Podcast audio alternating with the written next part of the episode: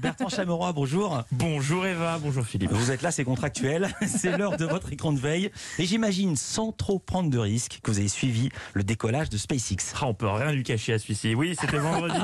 le décollage de la fusée SpaceX direction l'ISS, lancement à 11h49 pétante heure française, édition spéciale sur les chaînes info, avec des envoyés tout aussi spéciaux sur le terrain, comme ici sur BFM avec Jean-Bernard Cadier. Vous êtes assez éloigné du pas de tir pour éviter l'effet de, de blast. hein. Pour des raisons de sécurité, évidemment, je suis donc au centre de presse qui est à côté du VAB, la- le, le grand bâtiment euh, de la NASA ici, à 4 km. Sur BFM, on est assez éloigné à 4 km du pas de tir, mais sur France 2, on a décidé de voir les choses d'un autre angle. tombe à Donzel à 5 km à peine du pas de tir de la fusée. Donc, Effectivement, à 5 km, mais on est au plus près. hein. Même les ingénieurs de la NASA euh, seront à cette distance-là. Voilà, 4 km sur BFM, c'est assez éloigné, mais sur France 2, c'est au plus près. Tout est une question de point de vue. Ces éditions spéciales qui ont débuté bien avant le décollage nous ont permis d'en apprendre un peu plus sur Thomas Pesquet grâce aux infos qui font gagner du temps quand on a ouvert l'antenne très tôt.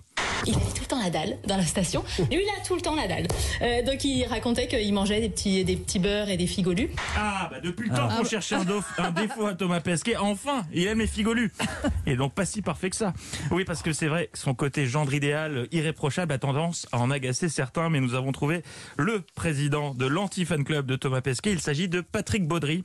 L'ancien spationaute était l'invité de l'édition spéciale de BFM et il a passé la matinée à commenter l'événement comme un tonton ronchon. Pour Thomas, euh, le deuxième vol, c'est quelque chose d'encore plus important que le premier, parce que le premier vol, il a fait beaucoup de com, hein, c'est vrai, c'était très bien fait pour les gamins et tout, mais enfin tout le monde a compris qu'il n'avait pas fait grand-chose sur le plan scientifique. Bah, bah, Qu'est-ce qu'il a foutu à part les selfies sur le premier vol, ce branlos là? Ah, on sent que Patrick Baudry aurait bien aimé avoir Instagram en 85 avec euh, Discovery. Quelques minutes plus tard, nouveau lancement de pic alors qu'il était question de l'éco-packaging des plats que vont déguster Pesquet et l'équipage pendant la mission.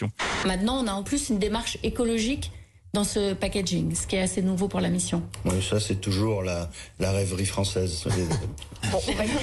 C'est bien, ça fait bien, mais ça sert strictement à rien. Et, et d'habiter dans le brouhaha, on s'en fout totalement. Alors je sais pas ce que Thomas Pesquet a fait à Patrick Baudry, à mon avis il lui doit 50 balles qu'il lui a jamais rendu, j'en sais rien. Mais il y a un truc, parce que tonton Ronchon était inarrêtable. Thomas est tellement lisse que de temps en temps on se demande s'il est français.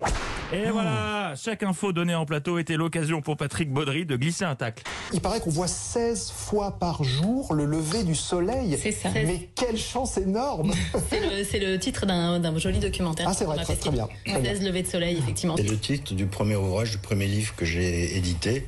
Aujourd'hui, le soleil se lève 16 fois. Et il est paru en 85. Un petit coup de pub, ça fait jamais de mal, Patrick Baudry.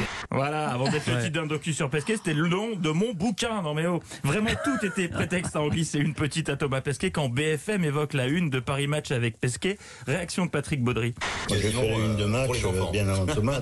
J'ai fait la une de match avant lui. Oh, alors arrêtez de vous astiquer sur ce Playmobil. Allez, tonton Ronchon, une petite dernière pour la route. On a atteint l'ère où euh, les choses vont se passer de manière confortable, automatique, etc. C'est pour ça que le prochain vol, je crois, de la, la Crew Dragon, ça va être des touristes. Hein. Bon, ceci dit, là, c'est un peu des touristes euh, payés avec nos Non, impôts. Voilà. C'était vendredi à 11h49, le départ en vacances de feignasses de touristes payés par nos impôts pour se la couler douce et gagner des abonnés Instagram selon Patrick. Et ah, Philippe, on me dit que Thomas Pesquet est en ligne avec nous pour nous faire part d'une découverte que l'équipage de l'ISS vient de faire. Oui Thomas, on vous écoute. Bertrand, c'est extraordinaire. Nous assistons à un spectacle euh, vraiment dingue. L'aigreur de Patrick Baudry est visible à l'œil nu depuis l'ISS et elle tourne en orbite autour de son seum. Fantastique phénomène. Bonne journée à toute l'équipe. Bonne journée, Bertrand Chameroy.